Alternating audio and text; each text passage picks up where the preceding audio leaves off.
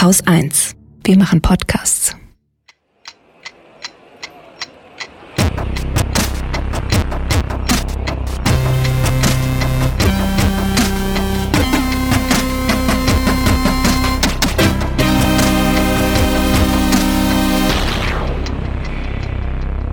Willkommen zur Wochendämmerung vom 12. Juni 2020 mit einer Verschwörungstheorie, Fatz vs. Rezo, Käse, Jacinda Ardens kleinem Tänzchen, Steuern und Abgaben, Update Polizeigewalt, Merkel, ich würde eine Wette in Sachen Biden vs. Trump anbieten, Windräder, Haftstrafe für Rechtsterroristen, Masken, rechter Terror in Deutschland, Exporten. Fahrradstätten. Und Katrin Rönecke. und Holger Klein. Fahrradstätten? Fahrradstätte. Hm. Ach, Fahrradstadt im Sinne von Fahrradstadt. Stadt. Ja, Mehrzahl von. Stadt. Ja, ja, genau. Ich hab, hattest du das diese Woche auch? Ich hatte diese Woche zum ersten Mal seit gefühlt Silvester das Gefühl, als gäbe es nicht das eine große bestimmende Thema, wenn man so äh, sich die sich die Nachrichten so anguckt. Das stimmt. Also klar, Rassismus, aber äh, das, das ist ja auch schon Ja. eine Woche alt sozusagen. Und vor allem mal was anderes als Corona. So. ja, das, das vor allen Dingen. Ich fange, ich, ich würde sagen, ich fange mit der, mit dem neuesten Scoop des Spiegels an. Der Spiegel hat vorhin eine Geschichte veröffentlicht, vorhin im Sinne von, wir nehmen so gegen 14 Uhr ungefähr auf. Ich glaube, um 12 ist die Geschichte online gegangen.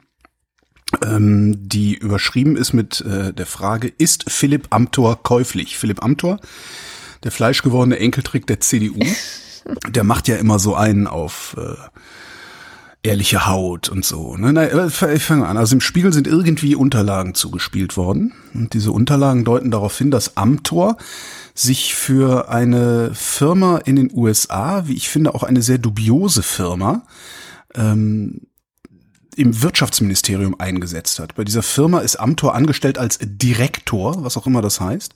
Und dubios finde ich diese Firma, das ist ein Start-up, ähm, die keine Produkte haben, zumindest nirgendwo nachvollziehbar Produkte haben, die, die auch keine echte Geschäftstätigkeit zu haben scheinen, aber mit irrem Tamtam künstliche Intelligenz und so äh, promoten. Also es ist so, das ist ein ganz komisches Ding. Also es ist so eine Firma, wo du denkst so, hä? Der Amtor ist dabei, der Gutenberg ist dabei, äh, anscheinend hat auch irgendwie der, der, wie heißt diese, äh, Maßen irgendwas damit zu tun. Also so ganz, ganz cool. Also sieht, sieht sehr fishy aus. Alleine diese Firma schon. Da ist Amtor Direktor. So, jetzt hat Amtor ähm, sich für diese Firma im Bundeswirtschaftsministerium stark gemacht. Und Amtor hat äh, ein ja teilweise komfortables Leben in teuren Hotels geführt ähm, und, und teuren Restaurants und das Ganze mutmaßlich auf Firmenkosten. Amtor selber wollte sich dazu nicht äußern, wer das denn alles bezahlt hat, was es da äh, an Reisen und Aufenthalten gegeben hat. Und das während Amtor öffentlich ja immer so einen auf Boden ständig macht und sowas. Ne? Jetzt macht die Überschrift genau das, was Rezo in seinem Video neulich kritisiert hat, ne? nämlich Framing durch Frage. Ist Amthor Philipp Amthor käuflich? käuflich? Fragezeichen. Normalerweise ähm, ist ja eine Frage in der Überschrift fast automatisch Nein als Antwort. Ne? Hier aber ist es eben nicht Nein, sondern die Antwort auf die Frage, ist Philipp Amthor käuflich? Und damit hole ich mein altes Mantra wieder raus. Die Antwort auf die Frage lautet Ja, sieht so aus. Ja. Weil, um nicht für käuflich gehalten zu werden, darf man gar nicht erst auch nur den Eindruck erwecken, man könnte käuflich sein. Ja, so. Und Philipp Amthor erweckt da gerade den Eindruck, als wäre er käuflich. Jetzt spekuliert der Spiegel, dass Amthor vielleicht gar nicht wirklich so, ne, also der hat ja so Aktienoptionen gekriegt und sowas alles, ne? Also es, es gibt so interessante zeitliche Abläufe. Ist ein recht langer Artikel, den sie da veröffentlicht haben, leider hinter einer Paywall. Äh, Ich erzähle das jetzt nicht komplett runter, sonst ist die Sendung zu Ende. Amthor kommt ja aus sehr kleinen Verhältnissen und hat sich wirklich richtig hoch geackert, muss man ja echt mal sagen. Und dafür muss man ihm auch großen Respekt zollen. Ähm, und der Spiegel spekuliert jetzt, dass diese kleinen Verhältnisse, aus denen Amthor kommt, möglicherweise ihn dazu gebracht haben, sich in dieser Start-up, Poser, Pomp, teure, ne, so schillernde Welt irgendwie zu wohl zu fühlen. Kann sein. Auch das ist übrigens Käuflichkeit. Ne? Oder wäre Käuflichkeit. Das ist auch nur eine Erklärung, aber es ist halt auch keine Entkräftung. Ja.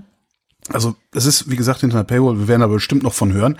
Die mhm. äh, Frage, die sich mir aufdrängt, ist, ob das irgendwelche politischen Konsequenzen für Philipp Amthor haben wird. Ich befürchte nein. Jetzt? Also ist ja jetzt gerade nicht der einzige Name gewesen, der gefallen ist. Ja, aber Amtor ist ja der einzige, der auf dem Weg dazu ist, dahin ist, hier Macht Stimmt. ausüben zu wollen, ne? über, über den Landtag. Die anderen sind schon weg vom Fenster. Die anderen sind schon weg, genau. Ähm, ich fürchte, das wird tatsächlich darauf hinauslaufen, dass Amtor vielleicht ein paar Wochen, Monate äh, oder ein Jahr ins Abklingen becken muss und danach ganz normal, wieder wie ein ganz normaler, äh, unbescholtener Politiker gehandelt wird. Wobei die Frage ist, ähm, inwieweit man unbescholten sein kann, wenn man sich freiwillig mit äh, Hans-Georg Maaßen auf einem Foto zeigt. Hm. Ich hätte eine Verschwörungstheorie zu dieser Geschichte im Angebot. Ja, her damit, immer her damit. Okay. Wir lieben Verschwörungstheorien. Ich habe das Ding gelesen, ja. dieses Stück im Spiegel, ähm, habe gedacht, okay, den Amtor, der war mir, ich fand den Amtor sowieso schon immer verdächtig. So, ne? ja. Also das, das wundert mich jetzt nicht, dass da irgendwie, äh, dass, dass da, dass der Dreck am Stecken hat. Oder mutmaßlich Dreck am Stecken hat. Aber diese ganze Geschichte, da ist so eine Firma, die riesig äh, mit KI, ne, so Blockchain, so Blockchain haben sie glaube ich nicht gesagt, aber die irgendwie mit, ja, wir machen hier ein Riesending in künstlicher Intelligenz, wir werden ein Milliardenunternehmen, so eine Riesengetöse-Firma ein Politiker, der dort als Direktor angestellt ist, aber keine unmittelbaren Vorteile davon hat, macht Werbung für diese Firma, beziehungsweise betätigt sich als Türöffner für diese Firma bei Altmaier, beim Bundeswirtschaftsminister. Also für mich sieht das aus wie ein eine Falle. Der Anfang eines Langzeittrickbetrugs ja, mhm. am deutschen Steuerzahler. So sieht mhm. das für mich aus. Okay. Ich bin, ich, also ich hoffe, dass da so ein paar Investigativkolleginnen und Kollegen sich nochmal dahinter setzen und da nochmal ein bisschen tiefer bohren und dass es vielleicht auch den einen oder anderen Whistleblower da gibt. Ich wüsste wirklich gerne, was das soll. Also weil normalerweise hast du wenigstens ein Produkt. Ja? Mhm. Hier habe ich diese die die die eine Maschine hier oder die eine Software oder so und selbst wenn das dann nichts Firma wird, ne? Also es gibt ja diese genau, Geschichten genau, genau. von Firmen, die irgendwie das Blaue vom Himmel versprechen und dann am Ende wird es nix. Ja. Äh, ist schon schwierig diese genug. Bohrerfirma damals, wie hieß die denn? Irgendwas mit Flow, Flowtex, genau, das war so ein Laden. Aber da, da ist dann wenigstens was, woran man sich festhalten kann. Aber mhm. da, ich habe ja schon mal über diese Firma was gelesen, habe auch gedacht, was, was haben die eigentlich anzubieten, außer Gepose. Und ja, ich. Also, das ist das Produkt sozusagen. Ja. Hm. Würde mich nicht wundern, wenn es äh, äh wenn es kurz davor oder irgendwann mal dazu gekommen wäre, vielleicht passiert genau das jetzt nicht, dass äh, die Bundesrepublik Deutschland da irgendwelche Subventionen in irgendeine Richtung gepumpt hätte und dann leider nichts draus geworden ist. Aber wie gesagt, das ist, das ist jetzt echt eine Verschwörungstheorie. Es gibt überhaupt keine, keine, noch nicht mal richtige Indizien dafür. Das ist so dieses, es war mein Grütze-Detektor, der geklingelt hat, als ich das gelesen habe. Klingeling, guten Tag. Ja, wo du gerade schon von Rezo gesprochen hast, und man darf ja auch nicht vergessen, dass Philipp Amthor fast die Reaktion auf Rezos damalige Zerstörung der CDU gewesen wäre. Hat er dann oh, aber ja. doch nicht gemacht was wahrscheinlich besser für alle Beteiligten war. Ähm, die FAZ hat sich nicht nehmen lassen, ein Reaction äh, Vid äh, auf Rezo zu posten, auch auf YouTube und bei sich. Ähm, das wurde uns jetzt auf den sozialen Medien tatsächlich von mehreren Leuten also quasi, es ist jetzt nicht so, dass wir das dann immer machen, wenn wir quasi den Auftrag kriegen, ey, macht mal was dazu und dazu. Wir sind für Hinweise dankbar und wenn wir selber es interessant finden, machen wir das auch. Und tatsächlich fand ich es jetzt interessant, weil auch so Leute wie der Wolfgang M. Schmidt auf Twitter oder so, den ich eigentlich sehr schätze für seine Art, wie ähm, das so ein YouTuber auch und er nimmt Filme auseinander und so. Und der hat das auch verbreitet mit, oh, das ist super differenziert und gut. Deswegen dachte ich, okay, wenn der das sagt, schaue ich mir das jetzt mal an. Ähm, und ich will gar nicht so lange darauf herumreiten, wie unsouverän ich den Mann finde, der das da, der da spricht. Ähm, ich will auch nicht weiter darüber reden, was der mit seinen Augen macht. Ähm, oder ich habe es übrigens nicht gesehen, ne? Also ich ja, habe mich dem verweigert, weil ähm, und dann auch in weiten Teilen so äh, scheinbare Gewissheiten verkauft und das ist ja völlig klar, das machen alle im Journalismus so und so, wo ich dann so denke, ich nicht. Ehrlich gesagt. Und würde ich auch nicht. Aber egal. Es gibt da einen Punkt ähm, in diesem Video, der wahrscheinlich auch dazu führt, dass alle sagen, man muss das beachten. Und wahrscheinlich auch unsere HörerInnen, die uns dann da irgendwie gesagt haben, guck doch mal bitte. Ähm, und zwar ist es der Teil des Videos, wo dieser Sprecher von der FAZ Rezos Analyse auseinander nimmt, wo er verschiedene Medien betrachtet hat und geguckt hat, was haben die über mich geschrieben. Sein Argument war, ich kenne mich in vielen Themen nicht gut aus, aber über mich selbst weiß ich Bescheid. Deswegen gucke ich die Teile an, wo Leute über mich geschrieben haben. So. Und genau da, da setzt die FAZ an. Das ist das, was ich letztes Mal gesagt habe, ne? Ja, das ist das, was du gesagt Den hast. einen Fehler finden, um komplett zu diskreditieren. Genau. Und ähm, tatsächlich ist es ja nicht ganz falsch zu sagen, naja, ausgerechnet die Berichterstattung über einen selbst zu nehmen, da fehlt ja wahrscheinlich dann die kritische Distanz. Und das habe ich ehrlich gesagt auch schon gedacht, als ich das Video gesehen habe, aber nicht weiter. Also dann hat er halt ziemlich genau das bestätigt, was ich eh hören wollte. Fatz, Welt und Bild. So, weil er sozusagen sein ähm, Fazit, dass die drei am schlechtesten über ihn berichtet haben und der Rest so ganz okay.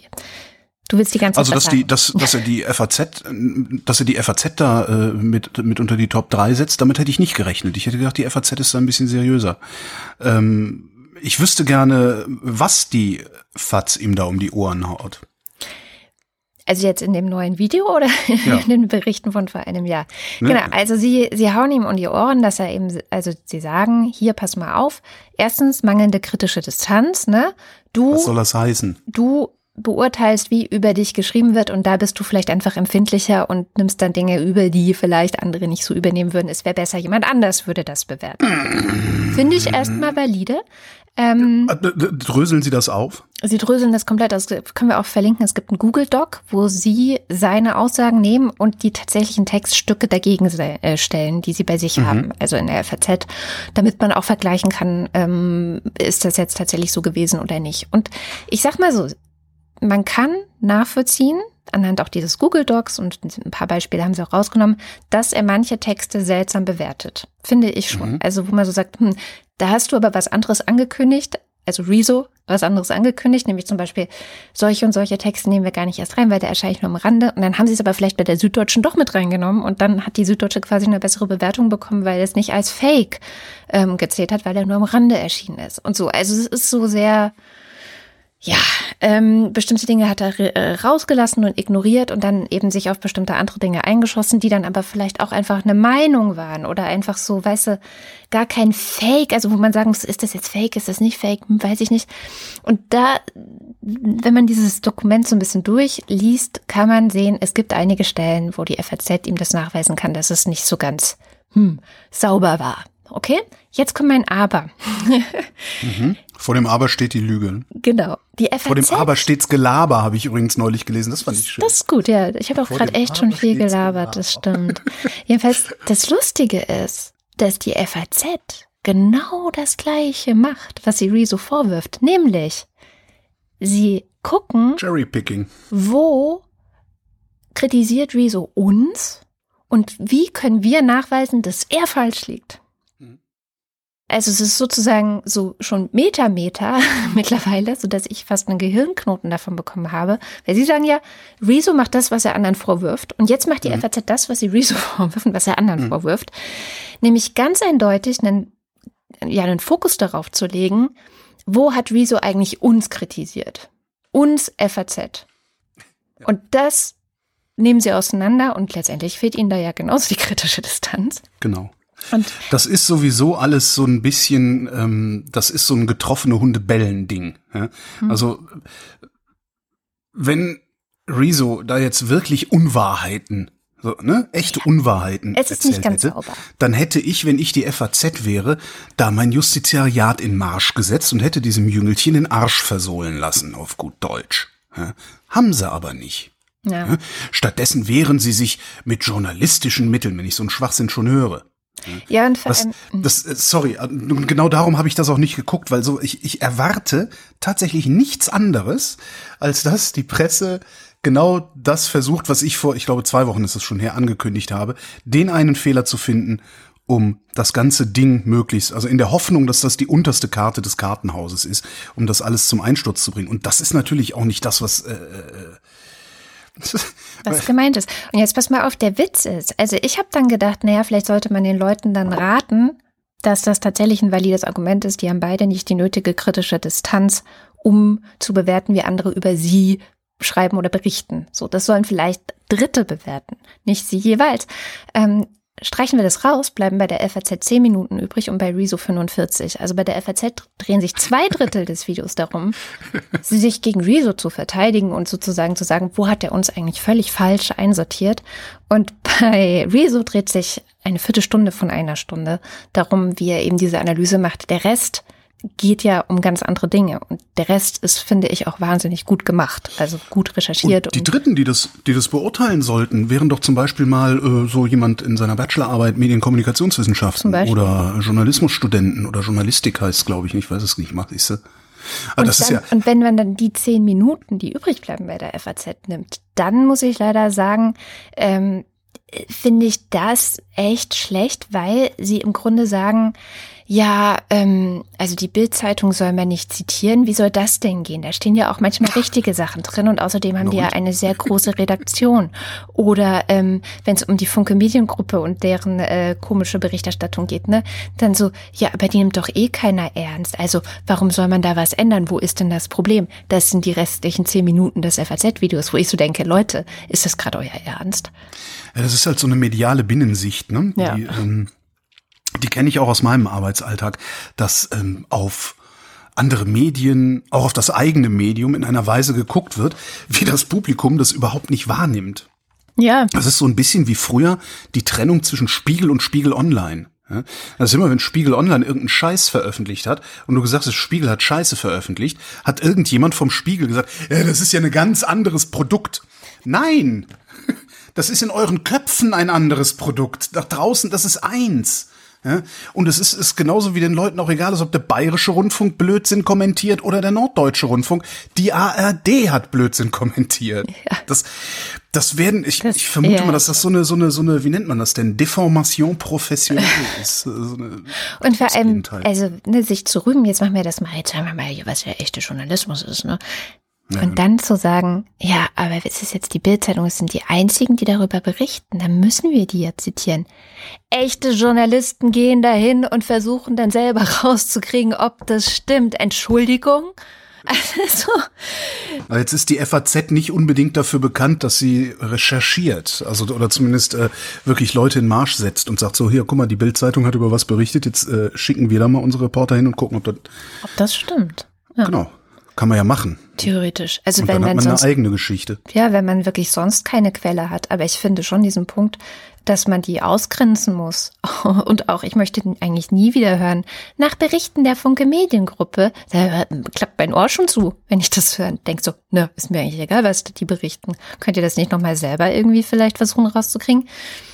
Naja.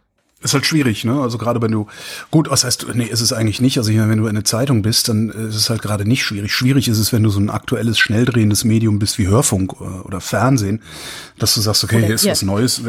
Ne? Bitte? Oder, oder wir. wir. Naja, gut, wir, wir können sowieso nur über andere berichten.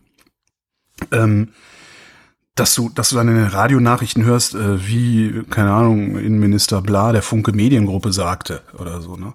Ähm, da kommst du ja kaum drum rum. Aber du, ja, okay. Andererseits kannst du natürlich auch ein Telefon hochheben und sagen, guten Tag. Ja. Können Sie uns das auch nochmal sagen? Also ich meine, das, ist, das habe ich, also tatsächlich, ich habe ja im Journalismus nicht so viel gemacht, außer zwei Praktika und das eine war in der Taz. Übrigens, beste, wirklich beste Redaktion, um Journalismus zu lernen, würde ich sagen. Und ähm, da war das total klar. Denn du halt auch gesagt, so hier, da kriegst du vielleicht eine DPA-Meldung rein, aber du telefonierst dann nochmal hinterher und checkst, ob das so richtig ist und rufst die entsprechenden Behörden, Ministerien, was weiß ich was an. Naja.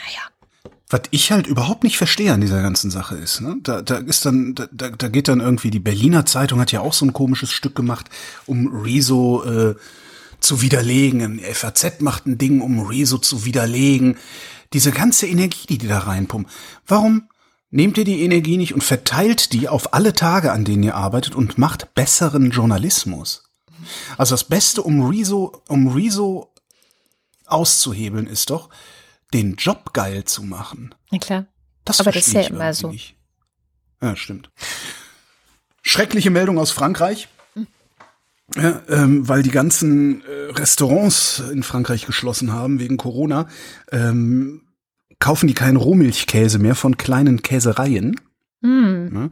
Was dazu führt, dass die ungefähr 5000 Tonnen Rohmilchkäse auf Lager haben, der langsam aber sicher vergammelt, weil Rohmilchkäse hat die Angewohnheit zu vergammeln, weil rohe Milch drin ist, sagt ja der Name schon. Ähm, das pasteurisierte Zeug, das dann im Kühlregal liegt, wo man sich immer fragt, warum liegt es über dem Kühlregal, ist doch eh keine Bakterien mehr drin. Egal. Jedenfalls haben die 5000 Tonnen Rohmilchkäse. Ja, ich könnte mich, ich finde so, ja, ich könnte mich immer über so Supermarkt-Sachen aufregen, fällt mir gerade auf.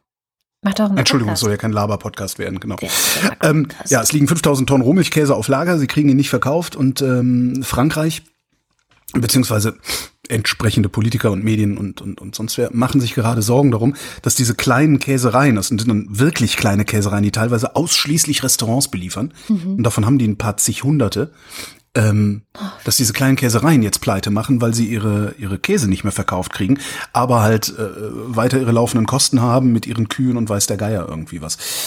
Es ist jetzt auf den gesamten Käse bezogen nicht so schlimm. Insgesamt produzieren die nämlich 200.000 Tonnen im Jahr. Rohmilchkäse. Insgesamt äh, Käse ist nochmal eine Größenordnung mehr. Das sind zwei Millionen Tonnen, die Frankreich raushaut. Ähm, Ja, aber trotzdem ist es Frankreich ist ja auch der absolute Rohmilchkäsehimmel. Ah, Also ich glaube, das ist das nicht sogar das letzte Land, in dem es überhaupt noch Rohmilchkäse gibt, weil was? überall anders ist das Zeug weglobbyisiert worden. in Österreich gibt es das auch noch. Stimmt, würde ich auch. In der Schweiz auch. Ja, die Schweiz ist auch nicht EU. Ja. Stimmt. Ja, Ja, was ich dann wieder nicht verstanden habe, ist, warum macht eine Webseite, hier? ich kaufe genau. die Scheiße sofort ab. Also jetzt nicht 5000 Tonnen, aber ein bisschen. Es wird noch Also ein paar mehr Holger Kleins geben, die das machen würden. Hey, ein ähnliches Problem ist mir ähm, über ähm, zum Thema Olivenöl über den Weg gelaufen. Die scheinen, also das meist gefälschte Produkt in der EU. Olivenöl. Mhm. Krass. Jedenfalls gibt es da anscheinend auch ein Problem. Ich werde aber nichts verlinken, weil das war ein gesponserter Tweet und da bin ich immer erstmal misstrauisch. Hier, Jacinda Ardern, um doch mal ein Corona-Thema zu machen. Das war gerade ein ja Corona-Thema, eins, ja. Stimmt. Ähm, hat gesagt, sie hätte vor Freude getanzt. Denn, wie es aussieht, hat Neuseeland es nach sieben Wochen harter äh, Corona-Maßnahmen geschafft, dass jetzt keine Virusaktivitäten mehr im Land zu beobachten sind. Ich hatte ja schon vor ein paar Wochen erzählt, dass die eine andere Strategie hatten als wir. Wir haben ja so dieses flatten the curve gemacht. Das heißt, die Fallzahlen flach halten, um die Krankenhauskapazitäten nicht zu überlasten. Und die haben ja gesagt, nee, das reicht uns nicht. Wir machen hier Eliminierung. So. Kill it with fire. Genau. Und ähm, das geht natürlich dann besonders gut, wenn man eine Insel ist ne? und äh, wie Neuseeland eben auch dann ganz äh, stringent die Leute, die reinkommen wollen, 14 Tage einfach mal in Quarantäne packen kann. Und genauso wurde das dann auch gemacht. Und ähm, ich finde das total die gute Nachricht, weil ja auch viele gesagt haben, na mal sehen, ob das denn überhaupt funktioniert und so, weil das ja das Virus sucht sich seine Wege oder auch nicht. Und tatsächlich, ähm, ja, sie haben es geschafft. Es gibt jetzt irgendwie 22 Tote, glaube ich, insgesamt in dem Land von nicht ganz fünf Millionen Menschen. Und natürlich auch die Siedlungsdichte in manchen Bereichen sehr gering ist dann kann man jetzt sagen, naja, also wo ist die Nachricht? Das ist eine Insel und es ist ein reiches Land, dass sich das alles überhaupt leisten kann. Das ist ja in vielen Teilen der Welt äh, eines der Hauptprobleme, dass sie eben nicht sagen können, hier kompletter Lockdown, ähm, weil dann die Leute verhungern würden. So, also die, das Ja, halt beispielsweise die EU hätte das genauso machen können, ne, wenn die EU in der Lage wäre, konzertiert zu handeln. Wenn sie dazu in der Lage wäre. Ich habe mir gedacht, ungefähr so viele Menschen wie in Neuseeland leben in Irland, was ein kleines EU-Land ist, das auch eine Insel ist, und dort sind 1700 Menschen gestorben. Und das ist natürlich eine viel größere Zahl. Und dann habe ich mich gefragt, woran liegt's? Also klar, einerseits sicherlich an der Strategie. Ähm, Neuseeland hatte, wir hatten ja schon einen Vorsprung, also in Deutschland. Den haben wir auch gut genutzt am Ende dann doch, würde ich sagen. Das hatte Italien so nicht. Über die ist das Virus hereingebrochen und dann sofort eskaliert. Wir konnten ja erst mal eine Woche lang zuschauen und eben handeln. Und äh, Neuseeland hatte noch mehr Vorsprung. Also die haben sehr, sehr früh wirklich eingegriffen und sehr, sehr früh gesagt, okay, zack, Eliminierung. Und das ist in Irland. Die sind natürlich, mhm. die sind natürlich auch dichter an, äh, an, an Südostasien. Ja. Und haben wahrscheinlich daher auch einfach ein bisschen mehr ein Blick dafür, was da gerade auf sie zukommen könnte, könnte ich mir vorstellen. Das kann natürlich auch sein, weil Südostasien insgesamt ja auch sehr viel besser reagiert hat durch die vergangenen Epidemien, mhm. die sie hatten. Und wir haben ja gedacht, der Chineser, der hat ja gar keine Ahnung, da brauchen wir gar nicht drauf zu hören, was der sagt. Ne? Ja. Weil wir kein Rassismusproblem haben. Nein, das eh nicht, aber komme ich nachher noch zu. ähm, naja, und dann ist aber auch noch ein wichtiger Punkt und darüber würde ich mir wünschen, reden wir auch nach Corona bitte nochmal, dass in Irland sehr, sehr viele Menschen in Altenheimen gestorben sind. Und das ist ja nicht nur in Irland so gewesen, sondern in vielen Ländern, gerade auch in der EU, ähm, beziehungsweise in den Ländern, in denen nicht so viele alte Menschen in Altenheimen sind. Wir hatten es letzte Woche mit der Türkei. Da sind dann nämlich auch nicht so viele Menschen gestorben. Also das Thema Altenheime und Corona, ich habe noch nicht das Gefühl, dass wir da genug drüber sprechen. Und ich hoffe, dass es dann nicht unserer Vergesslichkeit anheimfällt, wenn wir irgendwann den Impfstoff haben und es alles vorbei ist, weil ich bin mir auch sicher, der nächste Virus wird kommen, die nächste Pandemie wird kommen. Und dann hätte ich bitte gerne, dass alte Menschen besser geschützt sind als dieses Mal. Es ist ja jetzt nicht so, dass wir nicht äh, seit Jahren über die Zustände in deutschen Altenheimen ja. Sprechen würden. Das interessiert halt nicht genug Leute, als dass sich damit Wahlen gewinnen lassen würden. Und darum, ja, ist halt egal. Ne? Weil sind ja auch alle unproduktiv, liegen ja nur noch doof rum und kassieren Rente. Ja, oder Boris Palmer würde sagen, würden ja eh bald sterben. Ja, genau. Ja. Ah ja. Apropos alt. INSA, also dieses Marktforschungsunternehmen, hat fürs Springer-Hetzblatt gefragt, ähm, was ich ganz lustig finde, ähm, haben halt äh, äh, hier so ne, Sonntagsfrage gestellt und sowas und ich könnte mir vorstellen, dass ähm, dieses Blatt gerne gesehen hätte, dass Merkel weg kann. Dafür trommelt Axel Springer ja seit Monaten. Stellt sich raus, Union ist bei 38 Prozent in dieser Sonntagsfrage. Union ohne Merkel wäre bei 28 Prozent. Insa wird zitiert mit jeder vierte aktuelle Unionswähler verknüpft seine Wahlabsicht ausschließlich mit der amtierenden Kanzlerin. Krass. So. Und das merken wir uns jetzt einfach mal. Ist auch nur eine kleine Meldung meinerseits. Weil nur mit diesen beiden Daten im Kopf. Ne? Gucken wir mal, welche offenen und versteckten Kampagnen der Axel Springer Verlag demnächst fahren wird, um diese 10% für Merkel irgendwie noch zu März oder zu Möbel Laschet rüberzukriegen. Möbel Ich bin gespannt. Entschuldigung, ich, ja. Mhm. Äh, wo wir gerade bei Wahlen, die irgendwann anstehen sind, ich meine bei uns ja erst nächstes Jahr, aber in den USA dieses Jahr. Und ich habe beschlossen, Holgi, ich habe beschlossen, ich bin bereit für eine Wette. Biden versus Trump. Ich, bist du noch für Trump? Also denkst, du bist natürlich nicht für Trump, aber denkst du immer noch oder würdest du darauf wetten? Trump wird diese Präsidentschaft nicht abgeben, nein. Er nicht ab. Der wird entweder wiedergewählt oder er wird sich irgendwie an die Macht putschen. Okay, das sind ja ganz neue Töne hier. Ähm, ja, cool. Ich bin bereit. Aber ich glaube ähm, übrigens an die Wiederwahl. Also, ja. Ähm, jetzt müssen wir noch darüber reden, um was wir wetten. Nee, weil ich nicht. wirklich, ich habe inzwischen, also nicht nur jetzt die ganzen Proteste im Land und auch zu sehen, wie sich ja um Trump herum, ich sage mal, das Feld ein bisschen lichtet, also so die Unterstützer, die ehemaligen, sich nach und nach entfernen, wenn nicht sogar richtig distanzieren oder auch sagen so, äh, das war falsch. Und ich habe immer so im Hinterkopf, wie bei der letzten Wahl, hm, gab es ja verschiedene Berichte, diese Facebook-Kampagnen, die auch ganz gezielt schwarze Menschen adressiert haben, um sie zu demotivieren, für Hillary Clinton zu stimmen. Ne? Ja, kann man ja jetzt auch wieder machen glaube ich halt nicht, dass das nach dieser ganzen Sache jetzt noch funktioniert dieses Jahr. Also da, ich glaube nicht, dass du noch irgendeinen schwarzen Menschen davon demotivieren kannst, zur Wahl zu gehen und gegen Trump zu stimmen. Das wird dieses Jahr nicht klappen. Und mein dritter Punkt ist, und das ist eigentlich das Traurigste daran, es ist halt nicht Hillary Clinton. Also ich glaube, wir haben auch eine so wahnsinnige Misogynie letztendlich in diesem Land, dass es schon einen Unterschied macht, ob Hillary Clinton gegen Donald Trump antritt oder ein alter weißer Mann. Und ich glaube, der alte weiße Mann hat sicherlich sehr viel bessere Chancen, zumal er ja schon mal der sehr beliebte Vizepräsident unter dem sehr beliebten Präsidenten Obama war. Von daher, ähm, und auch, auch wie sich, ich glaube, ein Hinweis hat Trump auch selber gegeben, wie er versucht hat, den ukrainischen Präsidenten Zelensky dazu zu bringen, äh, Dreck über den Sohn von beiden rauszufinden, ähm, mit dem Druckmittel, sonst kriegen wir, sonst kriegt ihr keine Militärunterstützung mehr von uns.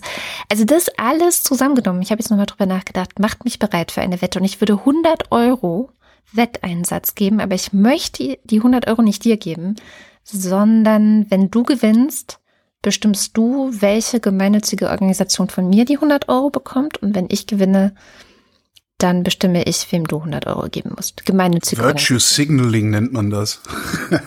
ja, okay, können wir machen. 100 Euro, die halte ich. 100 Euro darauf, dass Trump wieder Präsident wird. Ja, ich halte dagegen. Aber sowas von. Mann, ey, was für ein Pessimist du bist. Ach so, welches Datum nehmen wir denn? Äh, ich glaube am 2., nee, am 11. Januar, nee, wann ist Amtsübergabe regelmäßig? Im Januar irgendwann. Ist 11. Januar, glaube ich, ne? Ja. Ich weiß nicht. Ja, gucken wir mal Januar, also Ende Januar. Guck, wer ist Ende Januar 2021 Präsident der Vereinigten Staaten? Mhm. Können wir uns darauf einigen? Mhm. Gut. Hörerschaft, merkt ihr das? Wir vergessen es wieder, genauso wie mit dieser Hanflegalisierung, die Nummer. Ich weiß nur, dass ich gewettet habe. Ich weiß nicht mehr, was der Einsatz war. ich weiß es auch nicht mehr. Ein Kasten Bier oder 50 Euro, eins von beiden, aber ich weiß halt nicht mehr, welches Datum wir vorausgesetzt hatten. Aber äh, naja, fünf Jahre und es war ziemlich zum Beginn der Wochendämmerung. Ja, außerdem also bald. geben wir uns eh ständig Bier aus, von daher ist das auch egal. Stellt sich raus, die Windräder drehen sich alle verkehrt rum. Hä? Hast du nicht mitgekriegt? Nee. Ich dachte, ich erzähle dir jetzt nichts Neues. Okay. Es, äh, ist, es, es gibt eine Studie, die hat sich angeguckt, ähm, wie ist denn eigentlich so die äh, Energie, die Energiegewinnung bei Windrädern. So, und tagsüber, da weht der Wind, ist relativ turbulent. Dadurch, dass der, ne, dann dreht sich das, also das ist so ein Wind, Windpark. Also sie haben sich Windparks angeguckt, nicht einzelne Windräder, das ist egal. Das vordere Windrad nimmt ja eigentlich Energie aus dem Wind. Ne, ja. Dass das Windrad danach nicht mehr so viel Energie sich holen kann. Aber weil tagsüber so viel Turbulenzen sind und so, äh, führt das alles, es ist, es ist kompliziert, lest es selber nach, ist ein langer Artikel. Äh, diese Turbulenzen führen dann dazu, dass trotzdem nicht weniger Wind beim zweiten Windrad ankommt. Jetzt sind nachts aber keine Turbulenzen, ne, weil keine Thermik und so. Also das ist relativ, relativ, äh, also äh, Aufwinde und sowas gibt's da nicht so groß. So, was jetzt nachts passiert ist, dass tatsächlich das vordere Windrad dem hinteren Windrad Energie rausnimmt.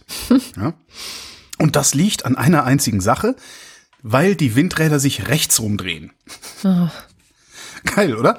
Ähm, weil nämlich irgendwie Nordhalbkugel mein, mein physikalischer Sachverstand hört da halt auch auf. Also, weil sich auf der Nordhalbkugel die Windräder rechts rumdrehen, ja. erzeugen sie fast ein Viertel weniger Strom, als sie eigentlich erzeugen könnten. Das heißt, auf der Südhalbkugel gäbe es das Problem nicht. Auf der Südhalbkugel wäre es andersrum, genau so, das heißt, wir müssten eigentlich müssten wir auf der Nordhalbkugel, vor allen Dingen in Windparks, vor allen Dingen auf dem platten Land. In Bergen ist das auch nicht so wegen der Turbulenzen, da sind mehr Turbulenzen. Ähm, also in Windparks auf dem flachen Land, auf dem Meer müssten eigentlich Windräder stehen, die sich links rumdrehen, weil wir dann eine wesentlich höhere Energieausbeute hätten.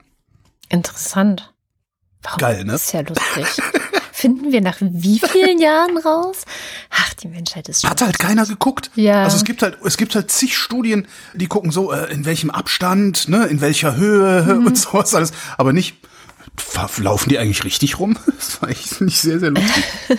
ja, so ein paar WissenschaftlerInnen hingegangen, haben das äh, rausgeforscht.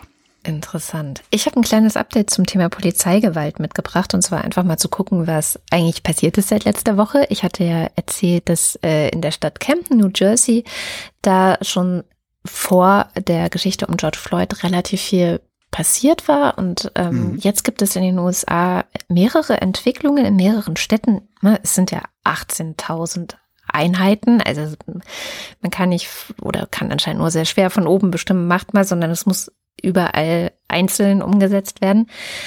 Aber zum Beispiel in Minneapolis, wo ja George Floyd äh, umgebracht wurde, hat die Vorsitzende des Stadtrats, äh, Lisa Bender, im Fernsehen jetzt verkündet, dass die Stadt sich für eine komplett neue Struktur für die Polizeiarbeit entschlossen hätte. Zitat, es soll ein neues Modell der öffentlichen Sicherheit entstehen, das unsere Gemeinde tatsächlich sicher hält. So, und wenn das klappt, was sich jetzt der Stadtrat da vorstellt, dann wird es so ähnlich wie in Kempten laufen, weil die wollen nämlich die Polizei auflösen und neu starten. Wer das nicht so cool findet, ist der Bürgermeister der Stadt. Ähm, der wird wahrscheinlich dagegen stimmen, aber wenn es stimmt, was äh, ein Mitglied des Stadtrats auf Twitter, nämlich äh, Londra Kano, geschrieben hat, dann hat der Stadtrat schon jetzt eine vetofeste Mehrheit. Also der Bürgermeister könnte kein Veto dagegen einlegen, wenn der Stadtrat jetzt sich da wirklich für entschließt. Das heißt, Daumen drücken, dass das klappt. Jetzt haben die in den USA ja ähm, noch problematischere Polizeigewerkschaften als wir hier in mhm. Deutschland. Was sagen die denn dazu? Weil die sind ja eigentlich die großen Verhinderer und auch Treiber von Militarisierung und weiß der Geier was. Also gab es übrigens ein schönes Last Week Tonight zu diesem Thema. Mhm. Gibt es auch immer mehr Berichte ähm, aus verschiedenen Städten. Auch da, das ist dann immer von Stadt zu Stadt so ein bisschen, dass die sich tatsächlich mhm. querstellen. Also in Buffalo zum Beispiel ähm, gibt es einen schwarzen Bürgermeister, Byron Brown heißt der, und der hat auch angekündigt, ähm, es soll eine Reform geben. Ähm, er möchte dafür sorgen, dass nicht wegen kleiner Vergehen so hart durchgegriffen wird er möchte, dass die Bodycams schneller auch, also oder die Aufnahmen der Bodycams schneller in bestimmten Fällen an die Öffentlichkeit dürfen und so weiter. Und ähm, tatsächlich stellt sich da vor allem die Polizeigewerkschaft quer. Mhm. Und das nicht erst seit zwei Wochen oder so, sondern schon seit einem Jahr. Also es gibt da zum Beispiel Verträge es werden ist wie, verhandelt. Es ist halt letztlich wie bei uns. Die ja. haben was zu verbergen und versuchen auch um jeden Preis es zu verbergen. Die Frage ist halt, was haben sie eigentlich zu verbergen? Und was haben sie davon, das zu verbergen? Also ich habe tatsächlich ähm, in der Süddeutschen naja. diese Woche ein Interview mit einem von der Gewerkschaft der Polizei gelesen, ähm, der gesagt hat, er ist zum Beispiel dafür, und das ist jetzt eine Entwicklung in Deutschland, dass es eine Studie geben soll. Also es soll ja jetzt äh, Innenministerium und Justizministerium wollen eine Studie zum Thema rassistische Polizeigewalt, Racial Profiling in Auftrag geben, wo ich mich dann natürlich gleich frage, aha, und wie wird die durchgeführt? Aber okay, es soll sie erstmal geben. Und der hat nämlich gesagt, ähm, na klar wünscht er sich, dass rauskommt, dass das nur ein Problem von Einzelnen ist und gar nicht die Polizei systematisch betrifft. Und ähm, aber er würde sich einfach auch wünschen, dass es das gibt, weil selbst wenn rauskommt, was er sich nicht wünscht, nämlich dass es ein strukturelles Problem ist und dass dann sowas wie Chorgeist auch eine Rolle spielt und sich gegenseitig gedeckt wird und es deswegen gar nicht erst zur Aufklärung oder Transparenz kommen kann, dann sei das ja auch wichtig, das zu wissen, um klar. etwas tun zu können. Und das war ja klar, aber im Moment funktioniert es halt sehr gut, weil unsere ähm, Innenminister äh, durch die Bank halt äh, sich, wie, wie nennen sie es immer so schön, sich hinter die Polizei stellen. Hm. Da kommt ja sofort dieser Schwachsinn äh, Generalverdacht. Ja, Dabei ist es überhaupt kein Generalverdacht. Ja. Nur wenn du sagst, äh, hier, guck mal, sie, wir vermuten, dass ihr strukturellen Rassismus habt. Das stimmt überhaupt nicht, dass jeder Polizist Rassist ist. Ja, das haben wir auch nicht gesagt. Wir haben gesagt, ja. Ähm, solange, solange die, ich sag mal, die täglichen Einzelfälle sich darauf verlassen können, dass die Innenministerien mauern und nicht zulassen, dass da mal genau hingeguckt wird, warum sollten sie denn dann großartig dafür sein, äh, diese Studien durchzuführen? Die aber haben halt Rückhalt, viel zu viel Rückhalt in der Politik. Der muss, der muss irgendwann mal hm. aufhören. Aber es gibt, wie gesagt, Bewegungen in diese Richtung, also Bundesjustizministerium, Bundesinnenministerium, was ja schon mal wichtig ist. Und in ja, Thüringen auch. sind ne? Ländersache, ne? Genau, in Thüringen auch. Thüringen ist natürlich eine linke Regierung und hat auch äh, nochmal ein ganz klares Rassismusproblem auch. Also die, das kann man nicht wegignorieren. Das kann man vielleicht in anderen Bundesländern noch etwas leichter.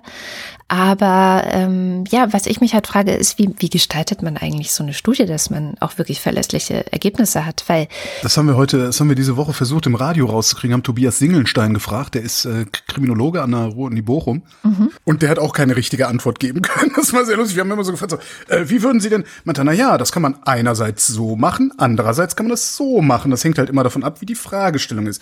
Mhm. Dann haben wir wieder gefragt, würden Sie es denn so und so machen? Meinte, ja, so könnte man es machen aber man könnte es auch ganz anders machen. Also das ist, da scheint noch sehr viel Studiendesign irgendwie in der, in der äh, Vorbereitung. Ich meine, klar, letztendlich ist das dann der Kopf, den müssen sich die WissenschaftlerInnen selbst zerbrechen. Das ist jetzt nicht meine Aufgabe, aber an, eigentlich müsste man ja Leute mit in Einsätze schicken, die sich das anschauen. Wie funktioniert das? Wie läuft das vor Ort? Wir haben auch keine Bodycams. Und ich glaube, wenn du einfach nur Umfragen machst unter den PolizistInnen, dann wirst du genau diesen Chorgeist bekommen, dass die dann halt sagen, nö, hier gibt's kein Problem. Also, hier sind alle meine Kollegen sind super nett. Und Äh, ich frage mich, wie willst du denn da an den strukturellen ja. Rassismus rankommen? Keine also, Ahnung. Das genau, die Frage, das habe ich mich auch gefragt. Darum habe ich auch, habe ich auch ja. sehr getrommelt dafür, dass wir dieses Interview machen und wir haben es dann ja auch gemacht. Es ist, ja. man weiß es nicht. Also das, das mit den Bodycams ist halt tatsächlich ein Problem. Das ist halt ein Datenschutzproblem. Klar. Äh, Im Grunde steht der Datenschutz einer Aufklärung des möglicherweise strukturellen Rassismus in der Polizei im Weg, mhm. was ich Tja, das ist das kleine Schade Übel. finde. Ich finde mhm. sowieso, also das, das, also manche Sachen beim Datenschutz hier in Deutschland finde ich ganz furchtbar. Also auch diese, diese ganzen, überhaupt diese ganzen Sachen mit Bildern. Ähm, da dockt die Bodycam ja dann auch an. Ne? Du darfst halt nicht einfach jemanden filmen die ganze Zeit. Ähm, ja, doch, wenn es draußen stattfindet, finde ich, sollten wir langsam mal aufhören mit unserer 80er Jahre Einstellung. Und Aber dann, da stehe ich auch relativ allein. Ich weiß, da stehe nicht mal ich neben dir so genau. Andererseits, ja, ich, also ich, ich, ich, ich bin aber ein halt Google-Chef, der gesagt hat, wenn du nicht willst, dass irgendwas in die Öffentlichkeit kommt, dann solltest du es vielleicht zuvor das gar nicht erst in der Öffentlichkeit machen. Das stimmt. Ich, ich bin da ehrlich gesagt an dem, also ich bin eine Pragmatikerin. Ich kann auch sagen, so, ich finde Datenschutz grundsätzlich sehr, sehr wichtig, aber vielleicht gibt es gerade ein Interesse, das wichtiger ist nämlich Leben schützen. So. Also ich würde immer sagen, der Schutz von Leben steht über dem Schutz von Daten. Dann muss man ja. halt natürlich abwägen. Ne? Also ist das jetzt gerechtfertigt oder nicht? Aber genau, und da habe ich jetzt auch keine fertige Antwort, ehrlich Du kriegst gesagt. es ja nicht zurückgeholt. Ja, also wenn ja, du jetzt sagst, okay, wir, wir ähm, weichen jetzt den Datenschutz auf, wir hebeln jetzt, also wir, wir schalten jetzt den Datenschutz äh, an genau einer Stelle ab, nämlich alle Polizisten müssen Bodycams haben, die rund um die Uhr filmen und die Daten werden automatisiert live auf einen Server geladen, auf den dann das parlamentarische Kontrollgremium jederzeit zugreifen kann. Was jetzt vielleicht ein bisschen übertrieben war. Mhm. Genau. Ähm, das ist krass. Das kriegst du nicht wieder zurückgeholt. Nee.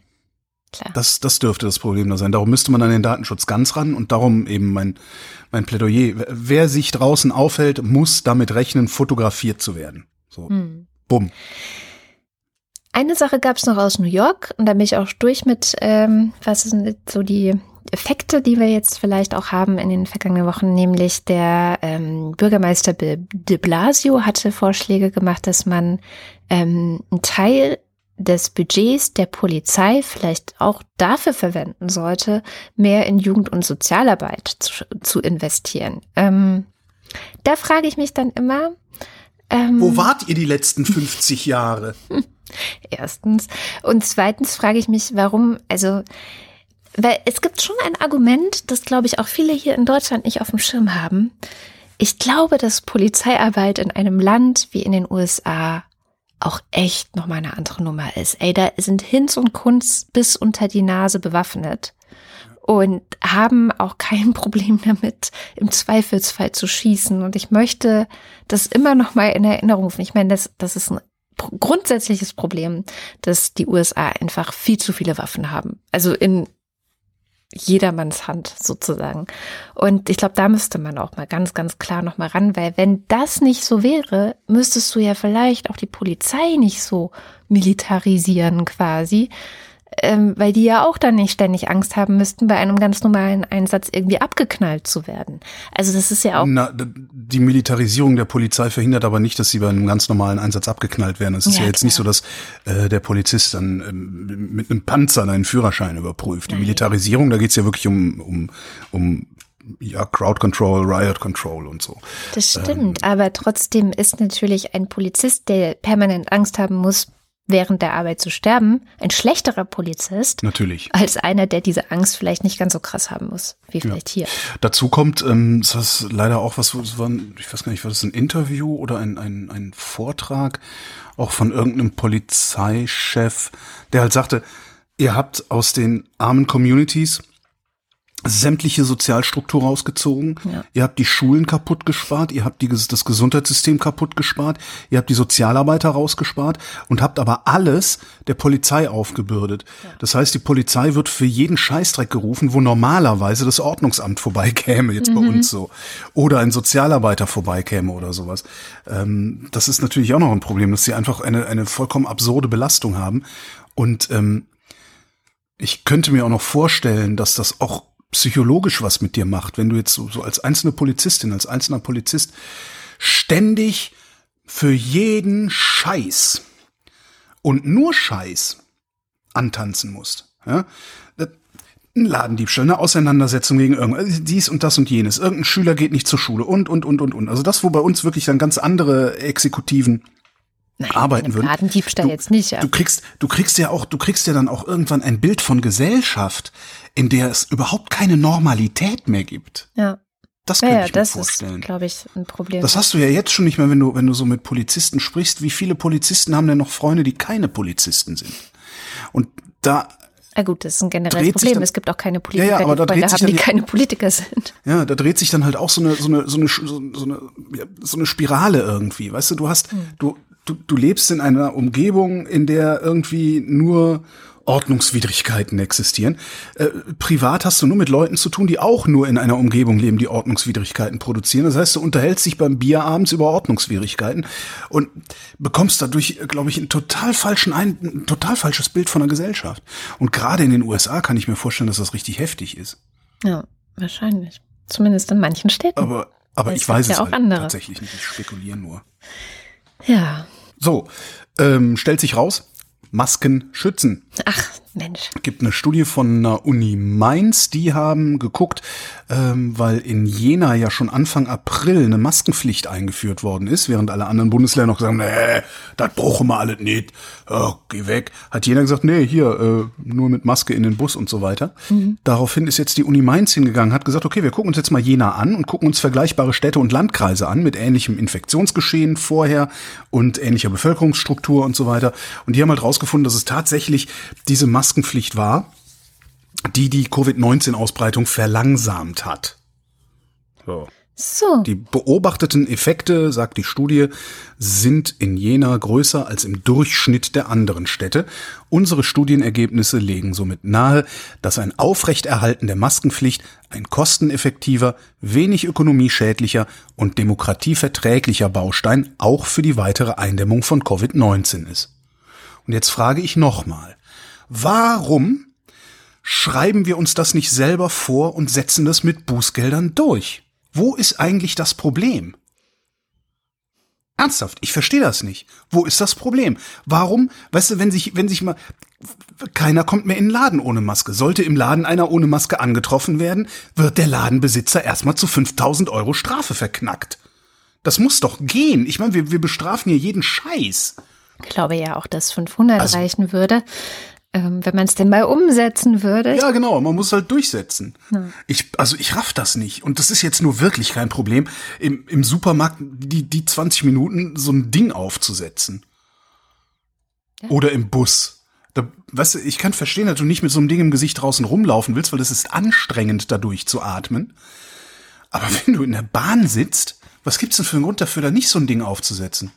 Es gibt auch Leute, da Mann. hatten wir nämlich einen bösen Facebook-Kommentar vor ein paar Wochen. Es gibt auch Leute, die können aus medizinischen Gründen keine Maske aufsetzen. Von Ach, denen reden ja. wir gerade nicht.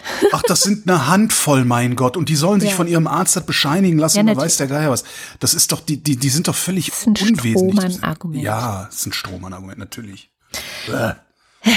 Kommen wir mal noch, zu einer so Themen, wo ich mich aufregen muss. Nachricht, auch wenn es ein Thema ist, über das man sich auch aufregen muss. Wir hatten in der Wochendämmerung letzten August über einen Fall gesprochen, der in Norwegen passiert ist. Damals hatte sich ein 21-jähriger weißer Mann bewaffnet und wollte so nach dem in Anführungszeichen Vorbild Christchurch eine Moschee angreifen ah, ja. und die Gläubigen dort erschießen, ist ihm aber nicht gelungen. Jetzt hat ein Gericht den Mann verurteilt und zwar zu 21 Jahren Haft. Und warum das wichtig ist und auch ein bisschen erstaunlich, das erzählt uns die Scham. Das war der 10. August 2019, also gar nicht mal so lange her, also vor zehn Monaten. Und ich erinnere mich noch, als ich die Nachricht gelesen habe, das war schrecklich, weil es war eben auch so es war ein wichtiger Datum. Es war eben am Vorabend äh, eines islamischen Opferfestes. Und sich dann da irgendwie ähm, auf dem Weg zu machen zu einer Moschee und mit dem Ziel, ich werde jetzt so viele Muslime wie möglich ähm, äh, erschießen, mit mehreren Schusswaffen bewaffnet sein und äh, da reingehen und diese, diese unglaublich schreckliche Tat irgendwie vollziehen wollen. Ähm, das hat mich sehr, sehr schockiert. Umso positiver überrascht war ich eben, als ich dann gelesen habe, dass die Gemeindemitglieder ihm überwältigen konnten. Also er wurde dann zum Glück äh, davon abgehalten, eben diese Tat zu machen. Er wurde festgenommen, ohne dass wirklich jemand in diesem Gotteshaus schwer verletzt worden war, was sehr, sehr toll ist. Das Einzige ist nur, er hatte kurz vor der Tat, ähm, hat er seine 17 Jahre alte Stiefschwester umgebracht. Also da hat die Polizei dann die Leiche von ihr gefunden und ähm, hatte sie mit vier Schüssen aus so einem Jagdgewehr getötet, auch aus rassistischen Gründen, wie das Gericht auch festgestellt hatte. Die Schwester, also die Stiefschwester des Täters war in jungen Jahren eben aus China adoptiert worden. Wieso das so wichtig ist, ist es wichtig, weil wir reden auch gerade sehr viel über White Supremacy, ja, ähm, auch die ganzen antirassistischen äh, Proteste jetzt weltweit. Ähm, wir reden viel über die Momente, in denen halt eben solche Menschen dann aus, aus Gründen der vermeintlichen, in Anführungsstrichen, weißen Vorherrschaft so, ja, Sachen rechtfertigen, die dann halt eben solcher verrückter Natur sind. Das äh, unglaublich krasse an diesem Sache, an, an dieser Sache ist, also er ist 22 Jahre alt. Er ist einfach so jung.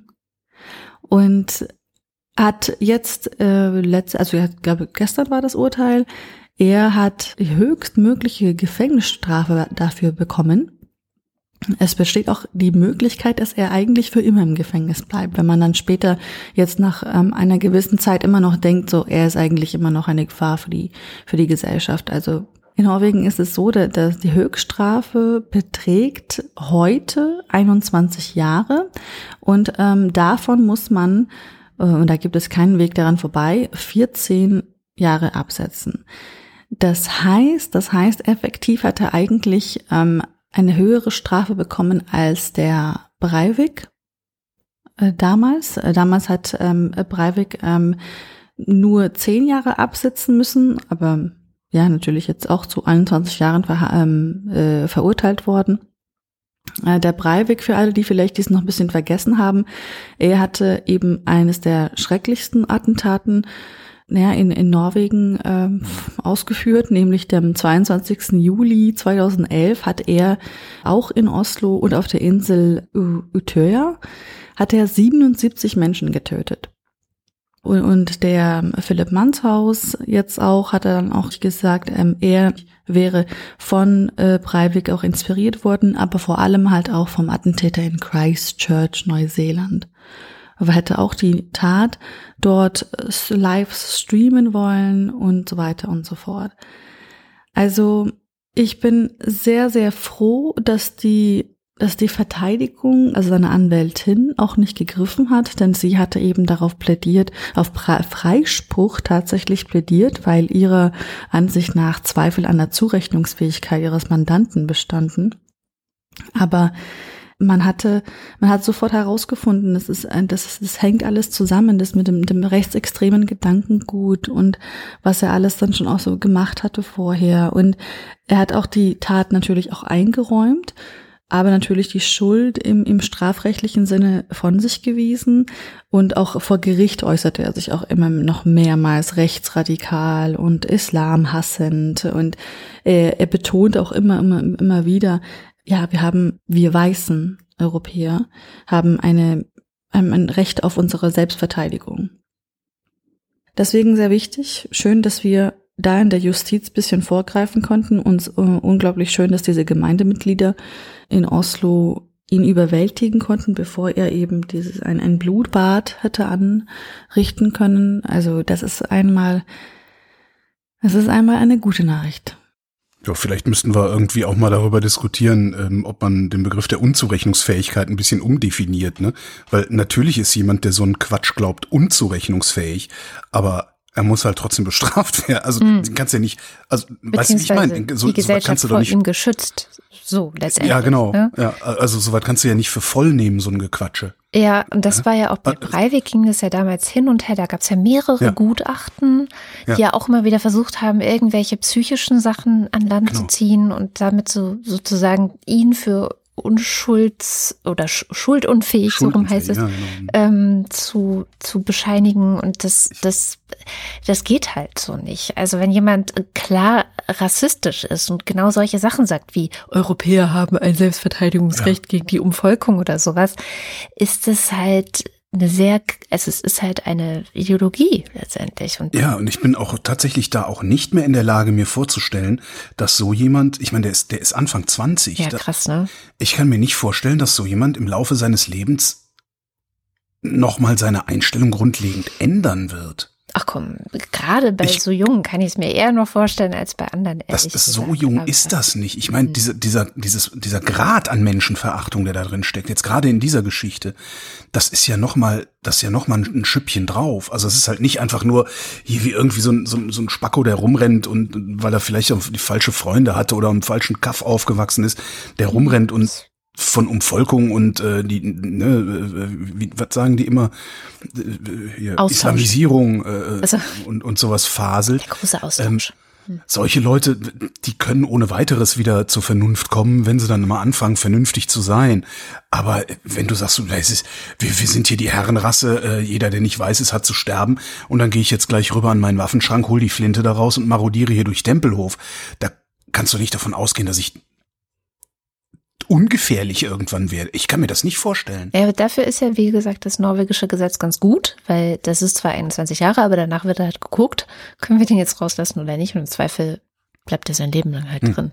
Das machen wir ja auch und das geht oft genug schief, ne? Ja, das stimmt. 21 war er und 21 war auch der Hildesheimer, der diese Woche ähm, von der Generalstaatsanwaltschaft äh, festgenommen wurde, weil er in einem dieser klassischen Internetchats, von denen man ja in letzter Zeit öfter mal was hört, ich verweise da auch auf eine Recherche der Taz, die inzwischen, glaube ich, zwei Wochen alt ist, der hat in einem Internetchat angekündigt, er werde einen Anschlag mit mehreren Toten ausführen. Auch er richtete seinen Hass gegen Muslime. Und die haben den jetzt aber festnehmen können. Also es ist ein Glück nichts passiert. Es konnte verhindert werden. Das ist halt auch wieder so ein Fall. Ne? Also der hat dann auch wieder diesen Attentäter von Christchurch erwähnt, ähm, der, den er sich so auch quasi als Vorbild genommen hat. Und ich finde das so krass, weil das, ja, dass die sich, das, diese, diese, für uns so eine unvorstellbare Tat, also so, so wirklich, wo man denkt, oh Gott, das ist das Abschreckendste jemals, was da in Christchurch passiert ist, das motiviert noch zusätzlich Leute in diesem Internet, die sich da in irgendwelchen Gruppen befinden, das auch Ja. zu machen. Was mich mal interessieren würde, ist, da werden wir sicher irgendwann auch Bücher drüber lesen können, ähm, was genau das ist, was die da motiviert. Weil ich könnte mir sehr gut vorstellen, dass das gar kein Rassismus ist, der da ursächlich für verantwortlich ist, sondern eher so ein so im großen Komplex äh, äh, Selbstvertrauen, Selbstwirksamkeit, äh, Glorifizierung von irgendwas, weißt du, und dass Rassismus eigentlich nur das Vehikel ist, das sie benutzen, um zu tun, was sie aus anderen Gründen tun. Mhm. Verstehst du, wie ich meine? Wie, also ich versuche das jetzt auf eine andere Weise zu psychologisieren. Hm. Das ist einfach so ein Gefühl irgendwie, was ich habe. Vielleicht auch einfach nur, weil ich unfähig bin, mir vorzustellen, dass jemand äh, sowas aus rassistischen Motiven macht, weil also das, äh, das ist äh, ja. Ich weiß es nicht. Ich finde es Ja. jedenfalls momentan umso wichtiger, weil ich habe das Gefühl, diese Nachricht jetzt auch von diesem Typen in Hildesheim, aber auch, das hat Scham heute auf Twitter gefragt, warum ist in ihrer Timeline nichts darüber, dass es zu dieser Verurteilung in Norwegen kam? Warum redet da keiner drüber? Und das finde ich schon gerade auch sehr auffällig, weil während alle ganz woke sind, wenn es um Black Lives Matter geht und ich Absolut, wir haben auch über Rassismus hier geredet und es ist wichtig, darüber zu reden. Aber man darf nicht aufhören, ähm, wenn es dann um Muslime geht, weil meiner Meinung nach sind Muslime hier gerade in diesem Land dermaßen der Sündenbock und auch werden so politisiert aufgeheizt in diesen ganzen rechten Zirkeln und in diesen Mhm. ganzen Chats und was weiß ich. Und sobald es um Muslime geht, frage ich mich, warum werden wir dann so stiller? Also warum, Naja, es ging jetzt erstmal um Norwegen. ja, Also- schon, aber ich habe, So, und also wir, wir wären genauso, sagen wir mal so, wir wären genauso still gewesen, wenn der Typ jetzt dazu verurteilt worden wäre, weil er versucht hätte, in einer schwarzen Community ein Blutbad anzurichten. Da wären wir genauso still gewesen. Ähm, das, das würde ich jetzt darauf nicht zurückführen. Prinzipiell hat sie recht, ja. Naja, ich meine, wir hatten ja den Fall, dass es hier Morde gegen, also wirklich ausschließlich gegen muslimische Menschen gab. Ähm, oder es, es sollten ausschließlich muslimische Menschen getroffen werden in diesen Shisha-Bars. Ja. Und sind da die Menschen zu Zehntausenden auf die Straße gegangen deswegen? Nee. Das ist das. Ich, Auch da äh, wieder zwei, zwei Dinge. Ja. Ähm, zum einen, prinzipiell äh, hast du recht. Aber auch das, was jetzt mit Black Lives Matter passiert ist, ist schlagartig eine weltweite Sache. Ja, ja, geworden. Ähm, und das ist nochmal was anderes. Ähm, also solche Geschichten wie Hanau, das ist erstmal eine bundesweite Geschichte und darum nicht so groß geworden. Und zweitens hast du absolut recht. äh, Das liegt daran, dass ja Muslime sind in unserer Gesellschaft letztendlich die Underdogs. Ja. Und- ja. Die sind, Und ich sind, glaube, die, es ist auch immer leichter, wahrscheinlich ist das auch so ein psychologisches Ding, es ist wahrscheinlich auch leichter für eine Gesellschaft auf eine andere Gesellschaft zu zeigen. Und zu sagen, guck mal da. Ja klar, ja stimmt. Da ist ja auch das das das Unbehagen. Genau, stimmt. Das haben wir ja gemacht. Und dann kam das Unbehagen. Oh Scheiße, hier gehen ja jetzt auch auf einmal 15.000. Wo kommen denn die 15.000 Schwarzen auf dem Alex her? äh, jetzt müssen wir uns ja doch mit uns beschäftigen. natürlich nicht leck, nur leck Schwarze. mir am Arsch. Ja. Ja, Das ist schon, ja, ja, das auf einmal, auf einmal war, war es sehr unbehaglich für, für die weiße Mehrheitsgesellschaft hier. Aber das mit den Muslimen ist natürlich, das ist überhaupt nicht von der Hand zu weisen. Ich erinnere mich jetzt zum Beispiel an diverse allein Spiegeltitelblätter, die den Islam, den Islam als so was Ja. Düsteres und Gefährliches und der Koran auch ist. Also wirklich, das ist schon. Und dann kommt ja noch dazu dieser latente Ter Terrorverdacht, der in den Nullerjahren an muslimisch nur Aussehenden, das kommt ja auch noch dazu. Also ich lese gerade das auch sehr ähm, augenöffnende Buch von Ferda Attermann, die übrigens von hier ist, aber trotzdem ständig gefragt wird, wo sie herkommt. Und die schreibt auch, Leute müssen ja nur irgendwie muslimisch aussehen. Es interessiert ja schon gar keinen mehr, ob sie auch wirklich muslimisch sind. Sie Ja, sind äh, irgendwie türkisch Islam aus, ist ja- so und dann müssen sie müssen sie sich rechtfertigen für irgendwelche Dinge, die in der Türkei passieren oder dann müssen sie sich rechtfertigen für irgendwelche Dinge, die im Islam passieren und das sind vielleicht gar keine Gläubigen. Ja, da, darum, darum geht's ja auch gar nicht. Also Mus, Muslim, Moslem, Islam, das ist ja nur, das ist ja nur eine, letztendlich ist es eine Metapher für ist nicht weiß, gehört nicht hierhin, beziehungsweise sind in irgendeiner Form fremd. Darum ist es ja auch immer ein fremdenfeindlicher äh, Anschlag, der passiert. Ähm, also ich würde da gar nicht, das würde ich jetzt gar nicht mal so sehr an der, an der Religionsbezeichnung festmachen, sondern das ist einfach irgendwie dieses, ja, das ist halt, Aber wir haben mit so wie dieser man, wie man, so wie Religion- man Schwarze sagt, sind das halt äh, alles Moslems da. Ne? Wir haben mit dieser Religion ein größeres Problem als mit allen anderen Religionen. Es ist nicht fair. Letztendlich ist es nicht fair. Natürlich ist es nicht fair. Ich habe noch drei kurze, die mache ich kurz und dann gehe ich nach Hause. Ähm, wir haben einen neuen Rekord seit Beginn der Aufzeichnung. Rat mal, welcher es ist. Na, Hitze. Exporte. Also, Wir haben den größten Exportrückgang seit Beginn der Außenhandelsstatistik. Äh, angefangen haben wir damit 1950 und haben im Vergleich zum April 2019 ein Drittel weniger Aufträge. Das ist ziemlich krass. Also das ist wirklich ziemlich, äh, ein Drittel weniger Exporte, Verzeihung. Die Auftragsbücher äh, sind noch voll von den Maschinenbauern, aber die Bestellungen gehen zurück. Und 80 Prozent unserer Maschinen gehen ins Ausland. Das ist äh, vielleicht Schon nochmal eine interessante. Ja, echt genau. viel. Wir sind da sehr abhängig davon. Die Schweiz hat eine Flugticketabgabe eingeführt. Zwischen 30 und 120 Franken kostet das, also ja, so 28 bis 112 Euro habe ich ausrechnen lassen, sind das je nach Distanz. Wir haben sowas auch. Bei uns ist es natürlich wesentlich billiger, weil die Deutschen ja so ein armes Volk sind. Ähm, bei uns kostet es zwischen 13 und 60 Euro. Finde ich auch immer wieder schade, dass man es da auch nicht gesamteuropäisch geregelt kriegt, äh, wie alles andere auch. Und Das Kabinett hat heute getagt und haben beschlossen, die Kfz-Steuer zu erhöhen, einen Umweltdingsi da einzupreisen. Ähm, ich erspare uns allen jetzt das Referat, weise nur darauf hin, dass äh, die Automobilbranche dieses äh, neue Gesetz für Neuzulassungen gilt das dann ab 2021. Die Automobilbranche hat es genannt einen fairen Kompromiss. Und damit ist auch einigermaßen klar, was das Ding ist. Nämlich scheißegal. Dafür habe ich eine gute Nachricht aus Lissabon mitgebracht, ähm, und zwar zum Thema Fahrrad und Städte, die sich mehr und mehr auf das Fahrrad ausrichten.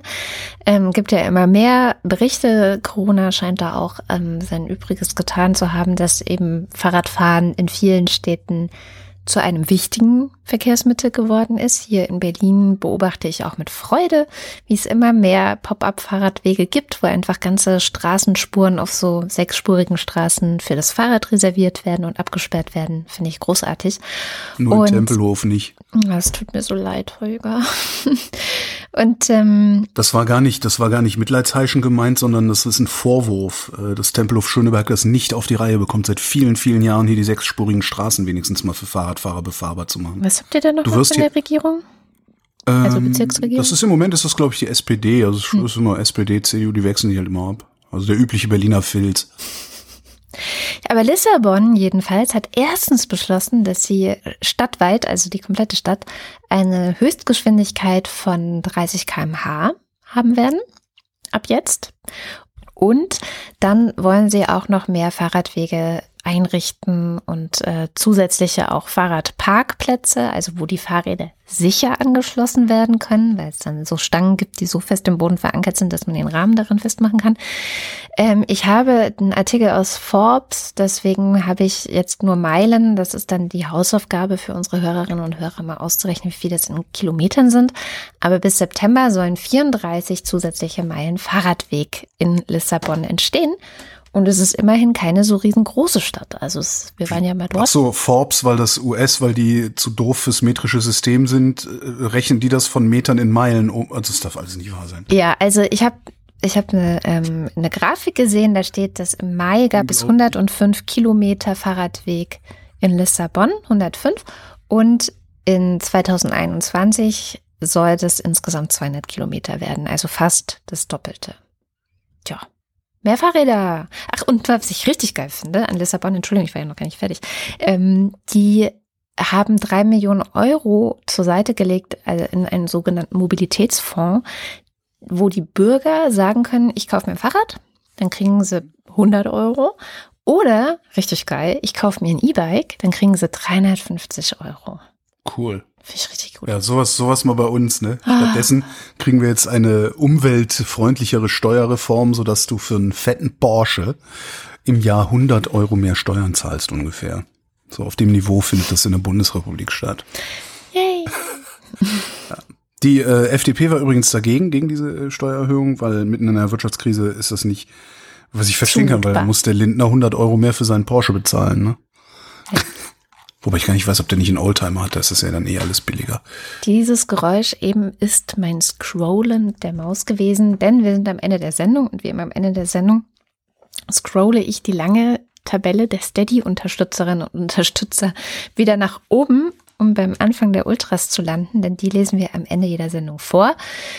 Wenn ihr uns auch unterstützen wollt, dann schaut mal auf wochendämmerung.de vorbei. Da findet ihr die verschiedensten Wege, wie ihr das tun könnt. Ähm, wir freuen uns über jeden. Und wenn ihr bei den Ultras oder im Fanclub seid, dann lesen wir wie jetzt eure Namen vor. Bitte werfen wir eine Münze ein. Bitte werfen wir eine Münze ein. Hier erfahren Sie Ihre persönliche Glücksmelodie.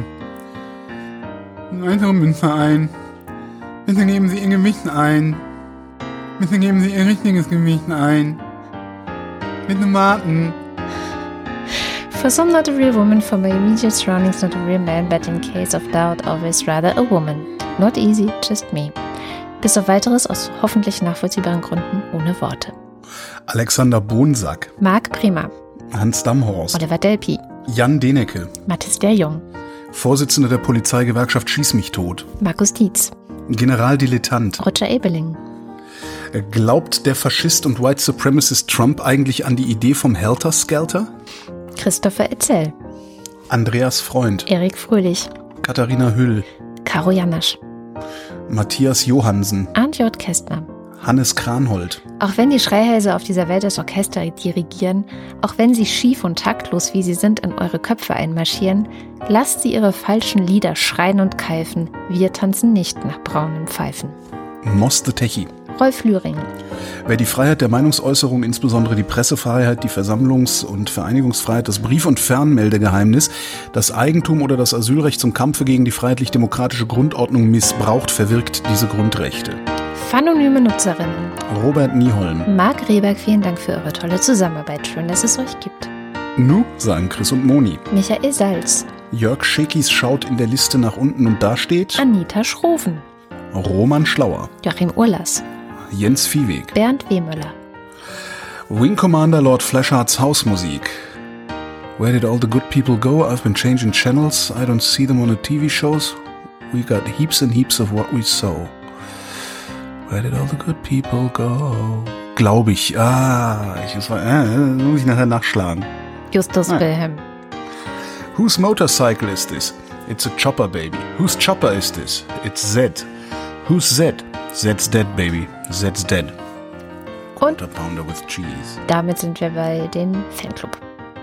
Kauft ihr mal Klopapier, ich hab Kaffee und Kuchen. Das Nerdbaby und Schrödingers Zähnchen. 4, 8, 15, 16, 23, 42. Nico Abela, Kleine Hunde 80, 20. Commander Wedge Attilis, Ines und Tina auf Amadeus und Sabrina. Anja und Jan aus Bielefeld. Ich bin der Schrecken, der die Nacht durchflattert. Ich bin der von der Natur lang ersehnte Regen nach monatelanger Dürre, der ausgerechnet an dem Wochenende fällt, an dem du deinen lang geplanten Kurzurlaub machen willst. Ich bin Johanna Bächle, Johannes Bauermann. Florian Beisel, Ach so, ja, dann bin ich gespannt auf die Postkarte. Simone Blechschmidt, Andreas Bockisch, Markus Boslett, Klaus Breyer, Daniel Bruckhaus, Mike Bültmann, Matt Eagle Bültmann.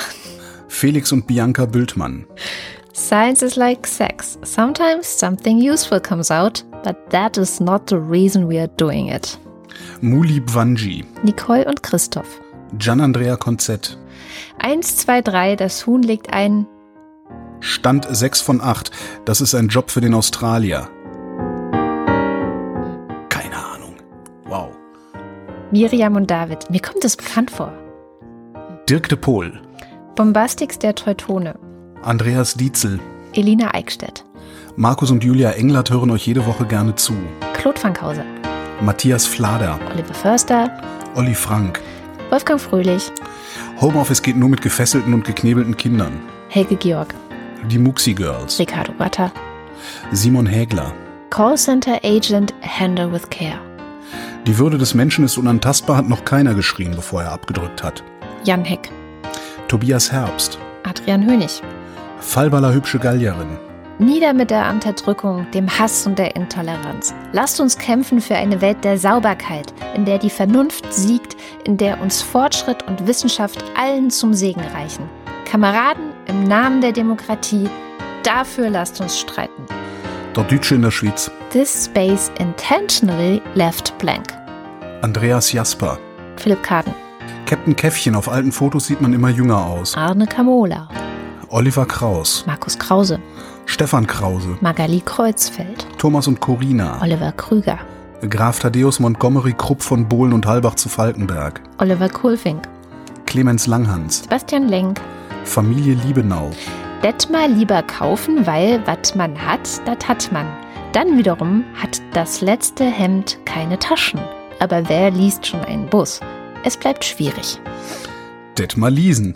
Nico Linder, Florian Link. Jogi Löw, Sabine Lorenz. Ines und Mike Lüders, René Ludwig. Macho und Mäuschen, Martin Meschke. Robert Meyer, Wenn man kleine Hunde 80-20 googelt, gelangt man zum Blog von Mathehund und bekommt die 80-20-Regel erklärt. In der Betriebswirtschaft bedeutet es, dass mit 20% des Aufwands 80% des angepeilten Ergebnisses geschafft werden. Die restlichen 20% werden stillschweigend ignoriert, merkt ja eh keiner. Nein, das bedeutet das nicht. Pareto-Prinzip nennt man das. Das bedeutet etwas anderes, aber kann man auch so erklären und glaubt einem eh jeder. Johannes Möller, Lordium Mondkind, die Mulle, Johannes Müller, Paula, Nachname muss ausgefüllt sein. den Mensch erkennst du an der Tat, nur wenig an dem Wort und nie daran, woher man einmal kam, nicht daran, wie man aussieht, was man glaubt und wen man liebt, und auch dich selbst erkenne nicht daran. Im dicken, dichten Fichtendickicht nicken dicke Fichten tüchtig. Hilke und Nils. Thorsten B. Neu. Wir kommen zu den normalen Fußballfans. Olli P. Boris Perner, Nora Hoffmann und Peter Schmäler.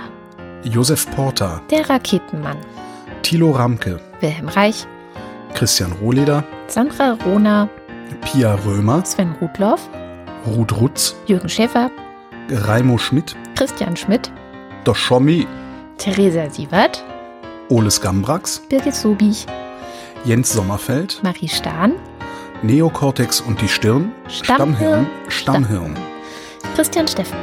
Moritz, Moritz Tim, Ja, echt, ich finde auch, da sollte Moritz und Tim stehen. genau, Echt mal. Ines und Tina. Vera und Benny, Johann und Eli. hat keine Termine und leicht einen Sitzen. Prost. Herzlichen Dank und viele Grüße an Hilke und Nils. Mega. Huch! Wir haben noch ein paar Ultras vergessen. Und zwar, ich lese das jetzt immer so vor, dass man merkt, dass das nicht. Nee, warte mal. Oh, wir haben noch ein paar Ultras vergessen. Und zwar Martin Unterlechner. Dana Up and Atom. Brains Goes Blatten. Jan van Winkenroy. Ah. Ich glaube, es ist Schwedisch. Oder Finnisch Den, auch den Licke wir tro erfasst auch solid. Denne kun på landlov på ubestemt. Nee, ist zu viel. Schau ich nicht. Den Licke wie tror erfasst ok solid, denn er kun pa landlov per ubestemt tit vor alt wie er skalbord. Wie tror det er Wort? min, min skibet skal selje i natt. Was wie Hitler macht, dann geht das Ganze. Ja! Skibet! Skal selje i natt! Funktioniert. Andrea Vogel. Yannick Völker. Heraklit von Ephesos. Eligia von Huxarien. Stefan Wald. Andreas Waschk. Jetzt ist auch dein Husten weg. Mensch. Stimmt. Was? Keine Kapern? Things will get better when workers of the world unite. Tobias Wirth. Stefan Wolf. Uwe Zieling. Der, der fälschlicherweise annahm, die 4000 voll gemacht zu haben. Und Simon Siebert. Vielen herzlichen Dank. Vielen, vielen Dank. Ich spare auf die Weltherrschaft! Okay, und ich glaube, ich möchte jetzt noch dringend dann nach Irland auswandern. Das war die Wochendämmerung vom 12. Juni 2020. Wir danken für die Aufmerksamkeit. Tschüss.